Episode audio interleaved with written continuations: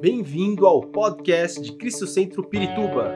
Para ficar sabendo sobre tudo de nossa igreja, acesse cristocentro.org.br ou siga-nos através do Facebook e Instagram como Cristo Centro Pirituba. Você também pode ver essas e outras pregações no formato vídeo em YouTube barra Cristo Centro Pirituba Oficial. Seja bem-vindo à nossa casa apostólica.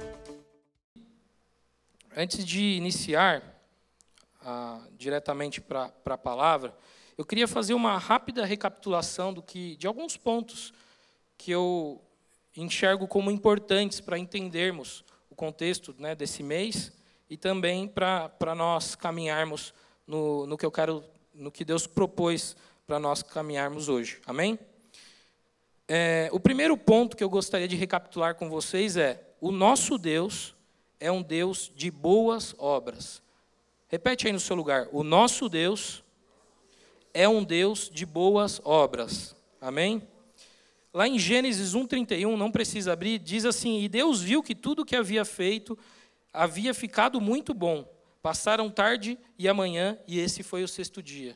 Durante a criação, Deus iria ia fazendo tudo o que ele fazia, toda a criação, os céus, a terra, as estrelas, o sol, a lua, e tudo o que ele fazia, ele constatava no fim que o que ele havia feito, a obra de suas mãos era boa. Amém? Então, o primeiro ponto que eu quero recapitular com vocês é: o nosso Deus é um Deus de boas obras. O segundo ponto que eu quero recapitular com vocês é qual é o objetivo de Deus na sua obra. Qual é a vontade de Deus na sua obra? E ela nos foi revelada através da palavra. Diz assim lá em Efésios, no capítulo 1, no versículo 9 e 10, fala assim: E nos revelou o mistério da Sua vontade, de acordo com o seu bom propósito que Ele estabeleceu em Cristo. Isto é, de fazer convergir em Cristo todas as coisas, celestiais ou terrena, na dispensação da plenitude dos tempos. Então, um, um dos objetivos de Deus na criação é fazer convergir em Cristo todas as coisas no céu e na terra. Amém? O segundo objetivo é, após o pecado, Deus quer reconciliar com Ele toda a criação. Então, lá em Colossenses 1, 19 e 20, diz assim: Pois foi do agrado de Deus que nele habitasse toda a plenitude, e por meio dele reconciliasse consigo todas as coisas, tanto as que estão na terra quanto as que estão no céu, estabelecendo a paz pelo seu sangue derramado na cruz. Então, o outro ponto que eu quero resgatar então é fazer convergir em Cristo todas as coisas e reconciliar com Cristo, com Deus, todas a, toda a criação. Esse é o objetivo de Deus. E o terceiro ponto que eu quero resgatar com vocês é: as boas obras são consequências do nosso novo nascimento em Cristo. Amém? Lá em Tito 2,14 diz assim: E ele se entregou por nós, a fim de nos redimir de toda maldade e purificar para si mesmo um povo particularmente seu, dedicado à prática de boas obras. Amém? Dado esses pontos que eu gostaria de resgatar com vocês, é, vamos abrir lá no, capítulo, no versículo tema desse mês, que está lá em Efésios 2,10. Efésios 2:10. Vamos lá. Efésios 2:10 diz assim: Porque somos criação de Deus realizada em Cristo Jesus para fazermos boas obras, as quais Deus preparou de antemão para que nós a praticássemos. Aqui Paulo em Efésios, um pouquinho antes, ele está falando acerca da salvação. Ele diz que a salvação não é por obras para que ninguém se vanglorie disso, mas a salvação ela é mediante a fé em Cristo Jesus. Portanto, a nossa salvação ela não é pelas obras, mas a salvação, como ele vai dizer aqui, a nossa salvação ela é para as boas obras. Então, se nós fomos salvos pela graça, nós fomos salvos pela graça mediante a fé, mas nós somos salvos para a prática de boas obras. Amém? Então, a graça de Deus e a prática de boas obras, elas andam juntas. Não há como dizer que nós fomos salvos, que nós fomos transformados, que nós nascemos de novo, se nós não praticamos boas obras. Uma coisa é consequência de outra. Amém? Mas antes de falarmos de boas obras, eu queria fazer uma leitura com vocês do que nós temos visto hoje na nossa sociedade, na nossa cultura, acerca da, das obras. Hoje, se nós é, olharmos para o mundo, nós vemos que as pessoas, na verdade, têm andado na contramão das boas obras. Nós olhamos para a arte, nós olhamos para a música, nós olhamos para a literatura, nós olhamos para a indústria e nós vemos algo que caminha aparentemente na contramão do que a palavra de Deus nos traz como boa obra. Na verdade, parece que tudo é feito para ser superficial, tudo é feito para durar pouco, tudo é feito para ter um, um valor é, temporário, digamos assim. Parece que quando nós olhamos um artista, o artista, ao invés de se preocupar em agradar o seu, o seu telespectador ou, ou, ou o seu é, aquele que irá contemplar a arte, na verdade, nós é que temos que nos dobrar diante do artista e tentar entender o que, que ele está querendo dizer ali. Parece que está invertido os valores. A industrialização, o consumismo, a sede por produtividade, a ganância, ela tem afetado todos esses setores que eu citei. Tudo isso é afetado por, esse, por, essa, por esses costumes, a industrialização, a ganância. Então, eu compro um carro, o carro ele tem que quebrar uma hora, porque se ele não quebrar, o mecânico não se sustenta. Se ele não quebrar e não ficar ruim o carro daqui a um tempo, a indústria não vende um novo carro. Eu compro uma máquina de lavar roupa, a máquina tem que ter um, tem um prazo de validade, porque senão ele não vai vender uma nova. Então, tudo, o consumismo e a ganância, tudo isso tem impactado nossas vidas. E às vezes a gente não enxerga isso mas isso nos afeta e afeta a forma como eu enxergo os meus afazeres, enxerga a forma como eu trabalho, afeta a forma como eu trabalho, a forma como eu me relaciono. E é, a, a respeito disso, o C.S. Lewis, falando sobre o decaimento da qualidade do trabalho na época dele, ele escreve o seguinte: eles começam a preferir palavras como significativo, importante, contemporâneo ou ousado. Ele está falando dos artistas da época. Então, eu vou ler de novo. Eles começam a preferir palavras como significativo, importante, contemporâneo ou ousado. Qualidade, não. Esses não são, em minha opinião, bons sintomas. Mas a grande massa de homens, em todas as sociedades plenamente industrializadas, é vítima de, de uma situação que quase exclui desde o primeiro momento, a ideia de boa obra. Obsolescência embutida, ele fala. Torna-se uma necessidade econômica. A menos que um produto seja feito de tal forma que se desfaça em um ano ou dois, e assim tenha de ser substituído, você não terá um volume de negócio suficiente. Então, C.S. Lewis, lá atrás, alguns anos atrás já, ele morreu na década de 70, se não me engano, ele já estava vendo no, na sociedade que ele vivia essa, essa cultura que estava predominante nos tempos dele, em que o consumismo, a, a, a, em, em, vista de gerar emprego, de fazer é, alimentar as pessoas, as pessoas estarem empregadas, ele ele viu que a sociedade estava caminhando num, num caminho na contramão de ter uma boa obra. Eles estavam, na verdade, fazendo com que as coisas sejam ruins de propósito.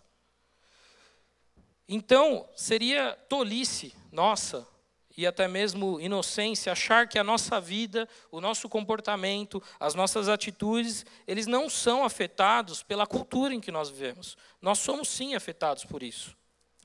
E algo que o C.S. Lewis vai falar nesse livro, ele diz que a diferença nossa para os descrentes é que nós, na verdade, sabemos que nós estamos no mundo caído e que nós temos atitudes caídas.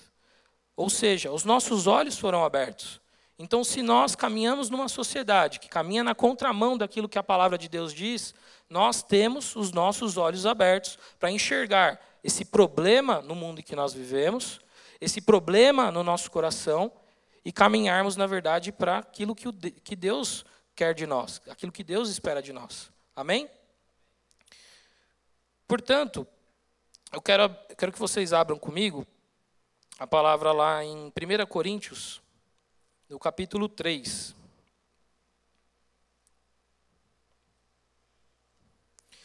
Aqui estava ocorrendo uma, uma briga acerca de, dos seguidores de de Apolo, seguidores de Paulo, eles estavam tendo algumas rixas, e Paulo entra nessa discussão ali na carta de Coríntios e ele diz o seguinte, 1 Coríntios, vamos lá, está na, tá na, tá no telão, 13, 6. Então ele diz assim: Eu plantei, Apolo regou, mas Deus é quem fazia crescer. De modo que nem o que planta, nem o que rega são coisa alguma, mas unicamente Deus que efetua o crescimento. O que planta e o que rega tem um propósito, e cada um será recompensado de acordo com o seu próprio trabalho. Pois nós somos cooperadores de Deus. Vocês são lavoura de Deus e edifício de Deus, conforme a graça de Deus que me foi concedida. Eu, como sábio construtor, lancei o alicerce e outro está construindo sobre ele. Contudo, veja, cada um como constrói. Porque ninguém pode colocar outro alicerce além do que já está posto, que é Jesus Cristo. Se alguém constrói sobre esse alicerce, usando ouro, prata, pedras preciosas, madeira, feno ou palha, sua obra será mostrada, porque o dia trará a sua luz, pois será revelada, é, revelada pelo fogo, que provará a qualidade da obra de cada um. Se o que alguém construiu permanecer, esse receberá recompensa. Se o que alguém construiu se queimar, esse sofrerá prejuízo. Contudo, será salvo como alguém que escapa através do fogo. Amém? Aqui Paulo ele está falando acerca havia aquela rixa, como eu falei para vocês, havia uma rixa entre eles, os seguidores de Paulo, os seguidores de, de, de Apolo, e, e ele começa a falar, cara, não, a gente não tem valor nenhum. Na verdade, eu só sou alguém que está plantando. Eu posso plantar, ele vai lá e colhe. Mas quem dá o crescimento é Deus. Então ele está falando o quê? A minha obra ela não tem importância. A, importância é em Deus, não sou eu algo, alguém importante. A, a obra é de Deus. E aí ele começa e traz um alerta, que é o que eu quero, aonde eu quero chegar com vocês, que, que é que as nossas obras, aquilo que nós estamos realizando neste mundo, elas vão ser provadas. E ele fala, ele usa o exemplo da construção e ele diz: o alicerce, ele é Cristo. E nós estamos construindo em cima do alicerce. Agora ele fala sobre qualidade do material. Ele fala: ó, se você está construindo com ouro, com prata ou com pedras preciosas, o fogo vai passar e eles vão permanecer. Por quê? Porque é de qualidade. Agora, se você está construindo sobre alicerce com palha ou com feno, ou com madeira, enfim, ele está dizendo o seguinte: o fogo vai passar. E o fogo vai provar que as suas obras eram más, eram de más qualidade, de má qualidade. Amém? Portanto, a importância é que nós precisamos entender que no fim dos tempos, tudo aquilo que nós fazemos na nossa vida, tudo aquilo que nós plantarmos, nós colheremos. Então, as nossas obras elas serão provadas pelo fogo, como diz a música, né? É, então, o, o, o, o nosso intuito é que hoje a gente saia daqui em mente que tudo aquilo que nós fazemos no nosso dia a dia, seja em casa, seja na minha família, seja em qualquer outro lugar, ela faz parte das nossas obras. Eu quero que vocês abram comigo lá em Tito, no capítulo 3, versículo 8. Aqui em Tito 3,8, Paulo está falando sobre a capacitação que nós recebemos de Deus para as boas obras. Tito 3,8 diz assim: Fiel é esta palavra e quero que você afirme categoricamente essas coisas, para que os que creem em Deus se empenhem na prática de boas obras. Tais coisas são excelentes e úteis aos homens. Amém? Paulo está reforçando aqui a Tito. Ele está falando assim, cara, você precisa falar sobre isso. Você precisa falar que eles precisam se empenhar na prática de boas obras. Então, quando nós trazemos um assunto como este para um mês inteiro, é porque é um assunto importante. Paulo já estava reforçando isso nós precisamos nos empenhar na prática de boas obras. Nós precisamos ser intencionais no nosso dia a dia, sabendo que tudo o que nós fazemos pode ser, vai ser provado. Tudo o que nós realizamos vai ser provado. Amém? Então, é, algo que nós vemos hoje na, na igreja, principalmente, é algo que as pessoas, elas, ao invés de buscarem fazer algo excelente, de viver uma vida excelente, as pessoas tentam andar na risca. Algo que comumente a gente recebe como pergunta é: "Ah, eu posso fazer tal coisa? Ah, eu tal coisa, fazer tal coisa é pecado?" E quando a gente recebe esse tipo de pergunta, muitas vezes isso na verdade revela o coração da pessoa, que no coração dessa pessoa, ela não está se importando em fazer o melhor para Deus ela está se importando em fazer o mínimo para quando ele for provado pelo fogo, ele sair ileso. Vai sair chamuscado, mas vai, sair, vai ser salvo. Então, e, e, às vezes a gente cai na besteira de achar que são os jovens, os adolescentes que fazem mais esse tipo de pergunta.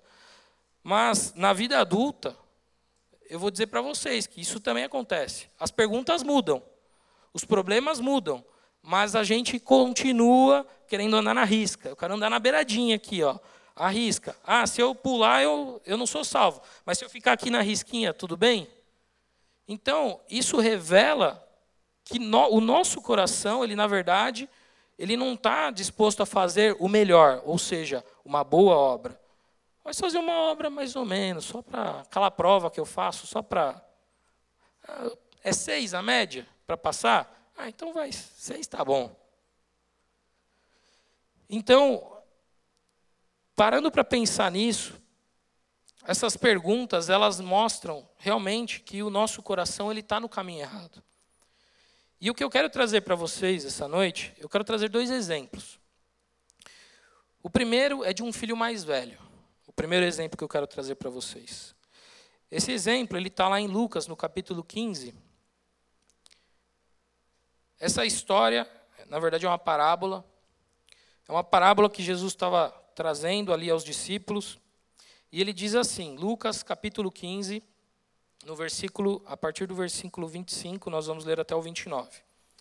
Enquanto isso, o filho mais velho estava no campo. Quando se aproximou da casa, ouviu uma música e dança. Então chamou um dos servos e perguntou-lhe o que estava acontecendo. Este lhe respondeu: Seu irmão voltou e seu pai matou o novilho gordo, porque o recebeu de volta são e salvo. O filho mais velho encheu-se de ira e não quis entrar. Então seu pai saiu e insistiu com ele. Mas ele respondeu ao seu pai: Olha, todos esses anos tenho trabalhado como um escravo ao teu serviço e nunca desobedeci nenhuma das tuas ordens, mas tu nunca me deste um cabrito para eu festejar com os meus amigos. Vamos parar por aqui. Esta é uma passagem famosa, acho que a maioria de nós deve conhecer, que é da a parábola do filho pródigo, onde conta a história de um irmão mais novo, pega de herança para o pai, gasta tudo, volta na miséria, pede perdão para o pai, o pai restabelece tudo que aquele filho tinha, se alegra com a volta do filho, só que o irmão mais velho, pô, eu tô aqui todos esses anos trabalhando como um escravo seu, e aí esse cara que veio, foi, gastou tudo que você tinha com bobagem, e agora você vem recebe ele com festa e tal, e eu que estou aqui trabalhando como escravo, e trabalhando e, e, obedecendo tudo o que você me pede, você não, não, não matou um novilho gordo para eu festejar com os meus amigos. O que, que eu quero trazer para vocês hoje sobre esse, esse filho? Muitas vezes nós, aparentemente, estamos trabalhando para Deus, vivendo a nossa vida como se fosse para Deus, se esforçando, dando o nosso melhor, só que na verdade a gente está com a mente de um escravo. Muitas vezes nós trabalhamos e fazemos as coisas e nos esforçamos para fazer uma boa obra, porém o nosso coração, no nosso coração nós somos escravos. Nós não somos filho. Guarda isso.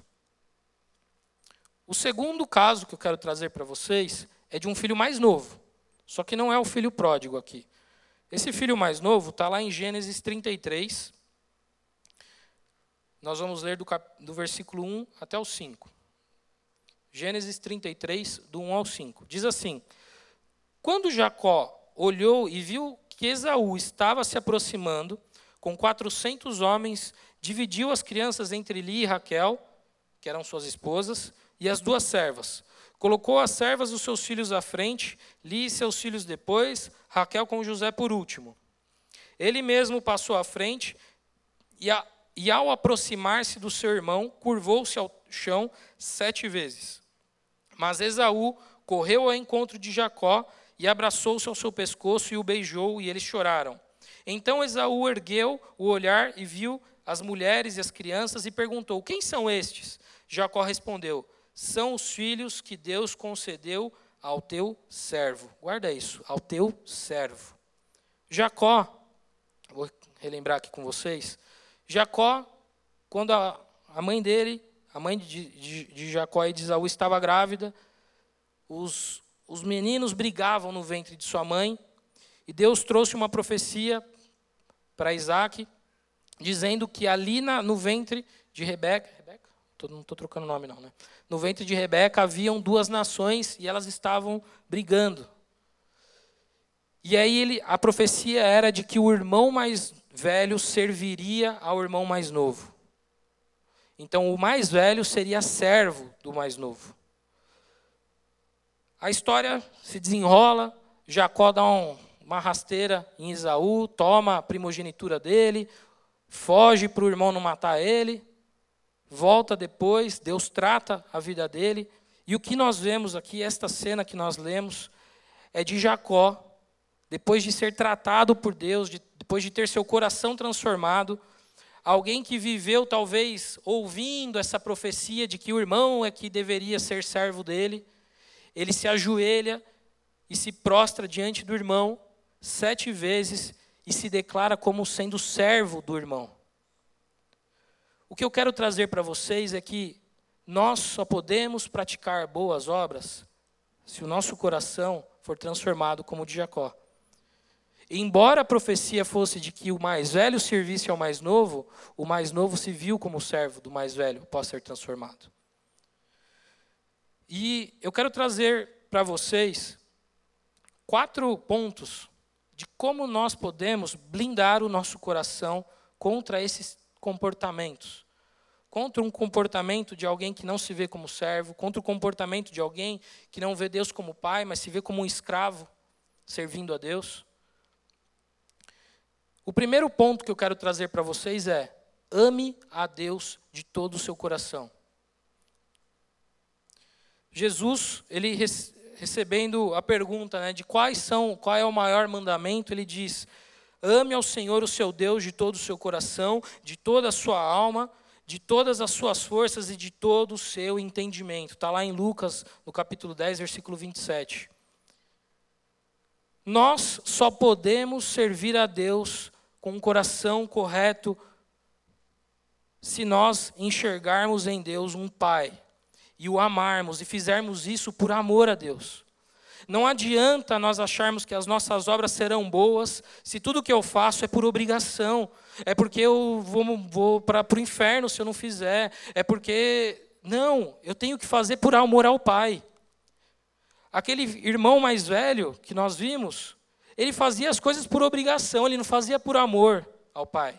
Porque se ele fizesse por amor ao pai, quando o irmão voltasse, ele não ia se irar daquele jeito. Ele não ia ficar irado e falar: Nossa, eu, sou, eu, sou, eu era um escravo seu, eu sempre obedeci tudo. Porque quem faz por amor não espera algo em troca, não espera recompensa. Ele faz porque ele ama quem pediu, o pai. Ele ama o pai. E é esse coração que nós precisamos ter. Nós precisamos amar a Deus de todo o nosso coração. O segundo ponto, tenha um coração disposto a servir. A segunda parte desse versículo, onde Jesus está falando sobre o maior mandamento, ele diz: e ame o seu próximo como a si mesmo. Isso fala sobre alguém que enxerga o outro no mesmo nível que eu estou. Enxerga a necessidade do outro como enxerga a própria necessidade. Alguém que tem um coração disposto a servir. Jacó, quando sofreu essa transformação no seu coração, ele passou de alguém que, que achava que devia ser servido para alguém que estava disposto a servir. E esse é o coração que nós precisamos ter. Nós precisamos buscar em Deus uma transformação interior e buscar uma transformação que faça com que nós possamos enxergar o nosso irmão, enxergar aqueles que estão à nossa volta e ter o nosso coração disposto a servir com o melhor, não com mais ou menos. Porque quando eu enxergo o outro e amo ele como eu amo a mim mesmo, eu não dou qualquer coisa, porque eu não quero qualquer coisa para mim. Alguém aqui quer qualquer coisa para você? Alguém aqui sonha com, ah, não, qualquer coisa serve, qualquer emprego serve, ah, qualquer carro serve, qualquer coisa serve. Não, a gente sempre quer o melhor. Então, quando nós olhamos para o nosso irmão com um coração, como está aqui na palavra, amando ele como eu amo a mim mesmo, eu não dou qualquer coisa para ele. Eu não sirvo ele de qualquer forma. Eu sirvo ele da melhor forma. Eu faço uma boa obra, eu não faço uma obra mediana. Amém? O terceiro ponto que eu quero trazer para vocês, cumpra o seu chamado sem se comparar com os outros. Eu não quero abrir aqui para não me delongar, mas tem uma parábola de Jesus que ele fala sobre os trabalhadores na vinha. Nessa parábola ele conta uma história, resumindo aqui, de que um senhor ele tinha uma vinha e ele está chamando trabalhadores para trabalharem nessa vinha. E ele vem pega uma galerinha à toa lá, seis horas da manhã, falou, fulanos, vocês estão à toa aí, quer ganhar um dinheirinho? Vai lá para a minha vinha. Vocês trabalham durante o dia aí e eu dou o salarinho ali no final do mês. Beleza? Beleza. Aí daqui a pouco, meio-dia, ele passa lá na rua de novo, vê mais uns caras à toa, fala, oh, vocês estão à toa, não quer trabalhar na minha vinha? Vai lá, trabalha lá na minha vinha. Em resumo, chegou no final do dia, ele deu o mesmo salário para a galera que começou às seis da manhã e o mesmo salário para a galera que começou meio-dia. E a galera que começou às seis da manhã falou: opa, como assim? Eu trabalhei o dia inteiro e recebi o mesmo salário do cara que trabalhou só metade do dia? O que, que eu quero trazer para nós hoje? Deus, Ele tem um chamado específico para cada um de nós. Quando nós olhamos para a vida do outro, quando nós tentamos comparar o meu chamado, aquilo que Deus me pediu para fazer, eu vou acabar me perdendo. Porque muitas vezes, eh, eu estava conversando com o André lá dentro, a gente acha que o cara que está lá na porta, ele tem um trabalho ou uma obra pior do que o cara que está aqui em cima, do que o cara que está ministrando louvor. Às vezes a gente tem essa tendência de achar que a recompensa que Deus tem para cada um de nós depende do quão destacado a gente está na igreja de quanto destacado eu estou no meu trabalho. Só que isso não é a vontade de Deus. A vontade de Deus é que você cumpra o ser, aquilo para o que você foi chamado. Se você está no emprego que talvez você ganhe pouco, Deus te chamou para honrá-lo nesse trabalho. Se Deus te chamou para estar ali na porta recebendo as pessoas, Ele espera que você cumpra da melhor forma isso. Assim como Ele espera que quem esteja aqui cumpra da melhor forma isso. Então, quando nós olhamos para os outros e ficamos nos comparando e achando que talvez um vai receber uma recompensa melhor lá no fim dos tempos do que o outro, o que eu quero te dizer é que não importa o que você está fazendo, mas se você está cumprindo aquilo para o que Deus te chamou e da melhor forma. Amém? Quarto ponto que eu quero trazer para vocês é: abandone, abandone o dualismo de sagrado e secular. Cara, a gente cai numa besteira de achar que a obra de Deus é feita só dentro da igreja, ou quando eu estou no evangelismo, ou quando eu estou fazendo algo para a igreja. Não. A obra de Deus ela é feita em todo o tempo.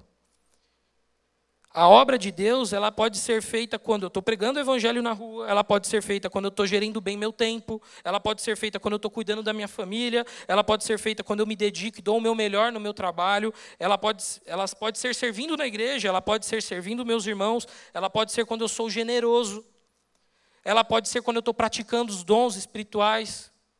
A obra de Deus eu pratico 24 horas do meu dia. Se eu estou acordado, se eu estou pensando, eu posso praticar a obra de Deus. Ou seja, quando nós separamos, a gente vê distorções como, por exemplo, ah, o cara está na igreja, ele é aquele santo, quando ele chega em casa, chuta o cachorro, bate na sogra, xinga a esposa, bate no filho. No trabalho faz aquilo mais ou menos, arranja uma testadinha, às vezes nem está tão doente, vai, ah, não, vou dar o gato hoje. Às vezes a gente faz isso. Isso é uma boa obra? Ah, não, mas não é na igreja. Não, na igreja eu dou meu melhor. Na igreja, cara, eu vou em todas as vigílias. Na igreja eu, eu estudo, participo de todos os estudos. Na igreja eu faço tudo. Não, mas em casa, no meu trabalho, aí é mais ou menos. Cara, a obra de Deus é em todo lugar. Não existe sagrado e secular se a gente olhar para isso. Quando a gente olha para a Bíblia, quando a gente olha para quando a Bíblia vai falar das obras, daquilo que os nossos antepassados fizeram, ele não está falando de coisas que eles fizeram na igreja. Ele não está falando, de, não, ele está falando de uma, da vida deles. Ele está falando de tudo que eles faziam. Portanto, se nós ficarmos separando, nós vamos cair na bobagem de fazer algo meia boca. Nós vamos praticar só boas obras na igreja e o resto a gente deixa de lado. Portanto, meus irmãos, nós precisamos nos empenhar na prática de boas obras em tudo que nós fazemos. Talvez se você é uma dona de casa e você está educando seus filhos, talvez foi esse o chamado de Deus para sua vida.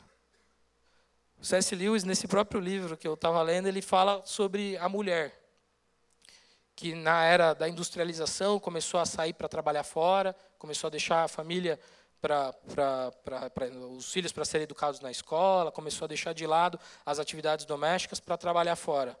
Ele fala, cara, a mulher abandonou seis empregos para trabalhar em um. Porque a gente às vezes olha para a mulher, dona de casa, que cria os filhos, que cuida do marido, que cuida da casa, que faz um monte de outras coisas, como sendo algo supérfluo. Mas, na verdade, talvez Deus chamou ela para fazer aquilo. E se ela está se dedicando a fazer o melhor daquilo, talvez ela receba uma melhor recompensa lá no fim dos tempos do que o cara que achava que tinha que pregar e faz aquilo de forma meia-boca ainda. Então, nós precisamos abandonar isso. Precisamos abandonar essa mente de dualidade que divide o que é sagrado do que é secular. Nós precisamos nos empenhar em fazer o melhor em tudo o que nós fazemos. Amém? E por último, eu queria abrir com vocês lá em 2 Coríntios 5:17. Porque não adianta falarmos aqui que a gente tem que fazer tudo isso, que a gente tem que dar o nosso melhor, que a gente tem que fazer sem entender que enquanto nós estivermos presos à velha criatura, nós não podemos realizar essas coisas. Vamos lá. 2 Coríntios 5, versículo 17 até o 19. Portanto, se alguém está em Cristo, é nova criação. As coisas antigas já passaram, eis que surgiram coisas novas. Tudo isso provém de Deus, que nos reconciliou consigo mesmo por meio de Cristo e nos deu o ministério da reconciliação.